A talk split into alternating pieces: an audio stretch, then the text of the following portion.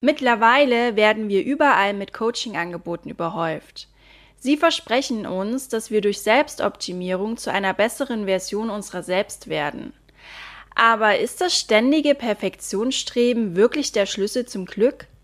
In dieser Podcast-Folge gehen wir genau dieser und weiteren Fragen auf den Grund.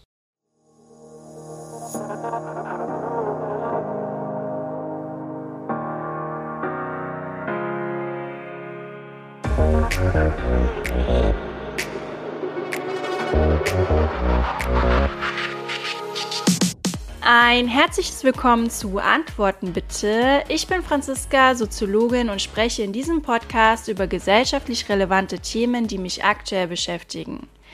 In dieser Folge werden wir untersuchen, warum Selbstoptimierung ein zweischneidiges Schwert ist und wie wir damit am besten umgehen können. Also mir ist aktuell aufgefallen, dass Selbstoptimierung in unserer Gesellschaft zu einem regelrechten Trend geworden ist.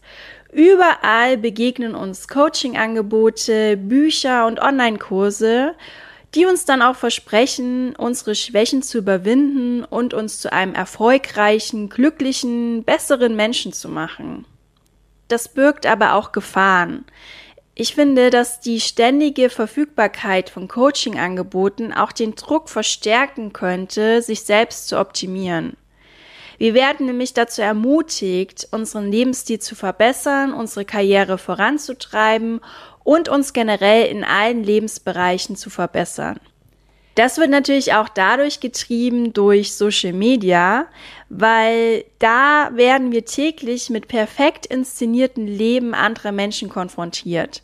Wir sehen Fotos von scheinbar mühelosen Erfolgen, luxuriösen Urlauben und makellosen Körpern. Und diese Bilder können uns das Gefühl geben, dass wir in allen Bereichen unseres Lebens mithalten müssen, um glücklich und erfolgreich zu sein. Und genau da kommen dann die Coaches ins Spiel. Stell dir vor, du hast ein berufliches Ziel vor Augen und arbeitest hart daran, es zu erreichen. Du investierst viel Zeit und Energie in Weiterbildungen, Coaching und das Streben nach Perfektion. Doch trotz deiner Fortschritte und Erfolge hast du ständig das Gefühl, dass du noch mehr tun müsstest, um endlich wirklich erfolgreich zu sein. Genau dieser ständige Druck der Selbstoptimierung kann dich erschöpfen und dir das Gefühl geben, dass du nie zufrieden sein kannst. Und ich finde, dass das genau durch Coaches auch oftmals suggeriert wird. Versteht mich dabei nicht falsch. Ich finde es natürlich wichtig, sich selbst zu optimieren zu möchten, weil Selbstoptimierung ist an sich nichts Schlechtes, weil es ermöglicht uns, unsere Fähigkeiten zu entfalten, es ermöglicht uns, ja, bestimmte wunde Punkte in unserem Leben umzuformen, damit wir ein besseres Leben haben und auch freier sind in unserer Entfaltung. Und genau durch Selbstreflexion können wir uns auch in verschiedenen Lebensbereichen verbessern. Aber es besteht eben auch die Gefahr, dass wir uns durch einen permanenten Vergleich mit anderen und auch unrealistischen Idealen eher auch verfangen. Natürlich bieten Coaching-Angebote auch wertvolle Werkzeuge zur persönlichen Weiterentwicklung. Und ich habe ja auch in diesem Podcast ein Interview geführt mit Coach Biggie von Biggies Lighthouse Coaching. Da gehen natürlich auf jeden Fall erstmal Grüße raus an dieser Stelle. Und ich habe auch schon andere Coachings gemacht, die auch mein Leben verbessert haben. Aber wie gesagt, es besteht eben auch die Gefahr, dass es uns das Gefühl gibt, dass wir nicht genug sind, wenn wir ständig an uns arbeiten müssen, in Anführungsstrichen. Denn wenn wir uns ausschließlich auf unsere Schwächen und Defizite konzentrieren, kann das eben auch zu einem Gefühl der Unzulänglichkeit führen.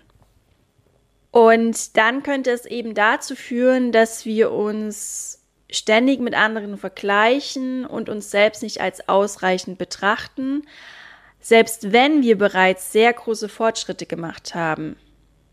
Und ein weiterer Punkt, den ich noch ansprechen möchte, ist, dass es auch sein könnte, dass Coachings uns nicht helfen, sondern es sogar verschlimmern, wenn wir zum Beispiel an Fälle denken, die ja für ihre Probleme eigentlich eher einen Psychologen oder einen Psychotherapeuten bräuchten. Das ist aber nochmal eine eigene Podcast-Folge wert und würde den Rahmen dieser Folge deutlich sprengen, aber das nur mal am Rande.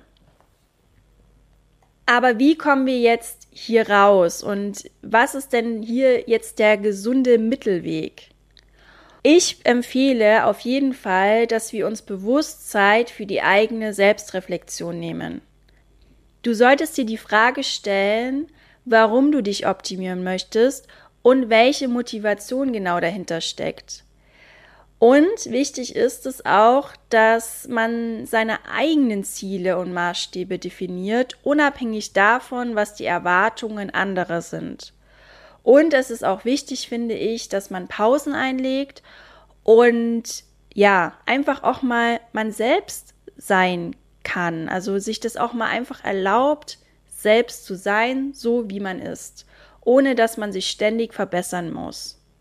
Ich finde, hierbei ist es auch nochmal wichtig zu betonen, dass Selbstoptimierung auch nicht bedeuten muss, zwangsläufig, dass man sich ständig selber verändert, permanent verändert, um auch den Erwartungen anderer vielleicht gerecht zu werden, sondern dass man sich darauf konzentriert, ein gesundes Gleichgewicht zu finden, zwischen sich selbst anzunehmen und ja, Dinge vielleicht zu optimieren, die das Leben aktuell erschweren. Und ich finde auch, dass man nicht alles wegtherapieren muss, sofern es halt das eigene Leben nicht negativ beeinträchtigt.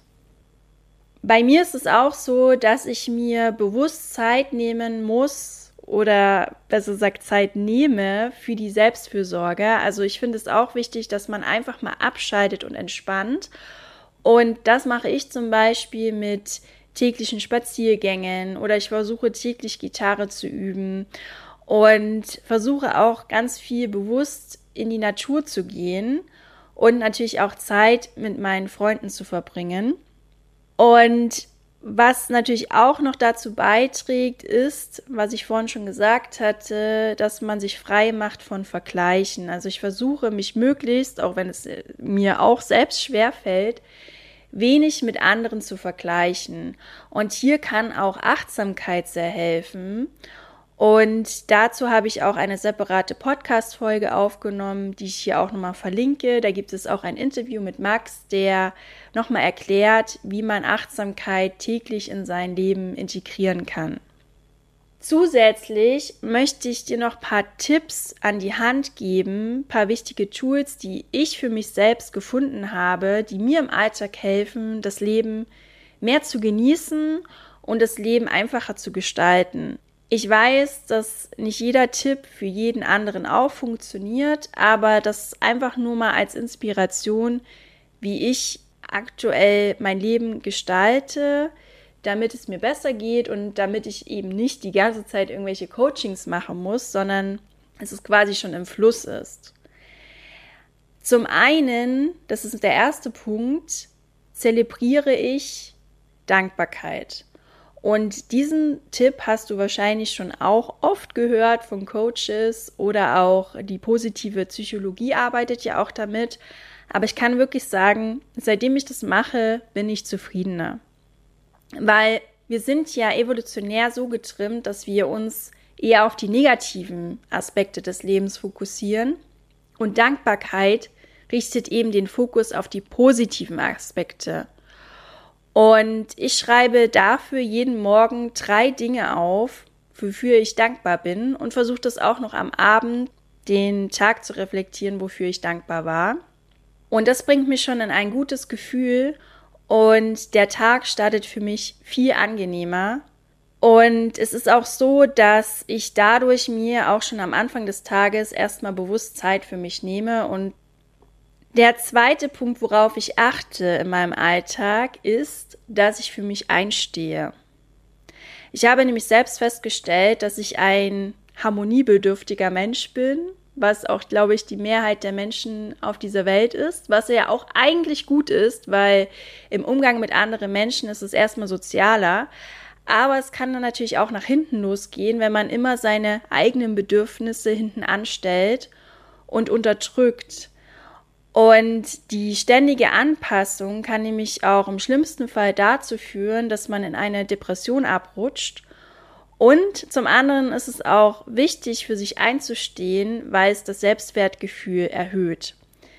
Das habe ich nämlich auch schon festgestellt, dass wenn ich dann für mich eingestanden habe, dass es mir auf jeden Fall besser geht, man hat natürlich auch immer so ein bisschen im Hinterkopf ein schlechtes Gewissen, aber wenn man langfristig denkt, ist es besser für einen. Und dann kommen wir auch zum dritten Punkt, und zwar zum Grenzen setzen. Das geht natürlich einher mit für sich einstehen, aber ich wollte es trotzdem nochmal separat erwähnen, weil Grenzen setzen nimmt ein niemand ab. Das kann man wirklich nur selbst. Und wenn man das begreift, dann geht man auch in die Selbstverantwortung. Natürlich ist es so, dass eine Beziehung immer zu 50-50 gestaltet ist. Also jeder trägt zur Hälfte die Verantwortung daran, ob es und wie es funktioniert. Aber das Gegenüber kann nicht wissen, welche Grenzen ich habe. Und daher sollten wir diese immer freundlich und auch bestimmt kommunizieren. Der vierte Punkt, der mir hilft, ist, dass ich Ziele verfolge. Man sagt ja immer so schön, wer nicht weiß, wo er hin will, kommt nirgendwo an. Oder kommt irgendwo an. Und klar kann man damit auch zufrieden leben und es ist dann auch okay. Aber ich habe für mich selbst festgestellt, dass Ziele verfolgen mir einen Sinn im Leben gibt. Und das liegt auch daran, dass ich dann nicht mehr nur auf die Umwelt reagiere und quasi dieser ausgeliefert bin, sondern dass ich bewusst agiere. Und genau das gibt mir auch das Gefühl, dass ich mein Leben selbst gestalte und dass ich auch frei bin. Und der fünfte Punkt ist, dass ich versuche im Alltag auch kleine Erfolge zu feiern. Weil oftmals ist es so, dass wir bei unseren täglichen To-Dos und wenn wir ein großes Ziel vor Augen haben, oftmals vergessen, die kleinen Erfolge zu feiern. Und es ist natürlich trotzdem wichtig, sich jeden Tag bewusst zu machen, was man schon alles erreicht hat. Und Erfolge feiern kann man auch sowieso am besten nicht alleine, sondern zusammen mit anderen.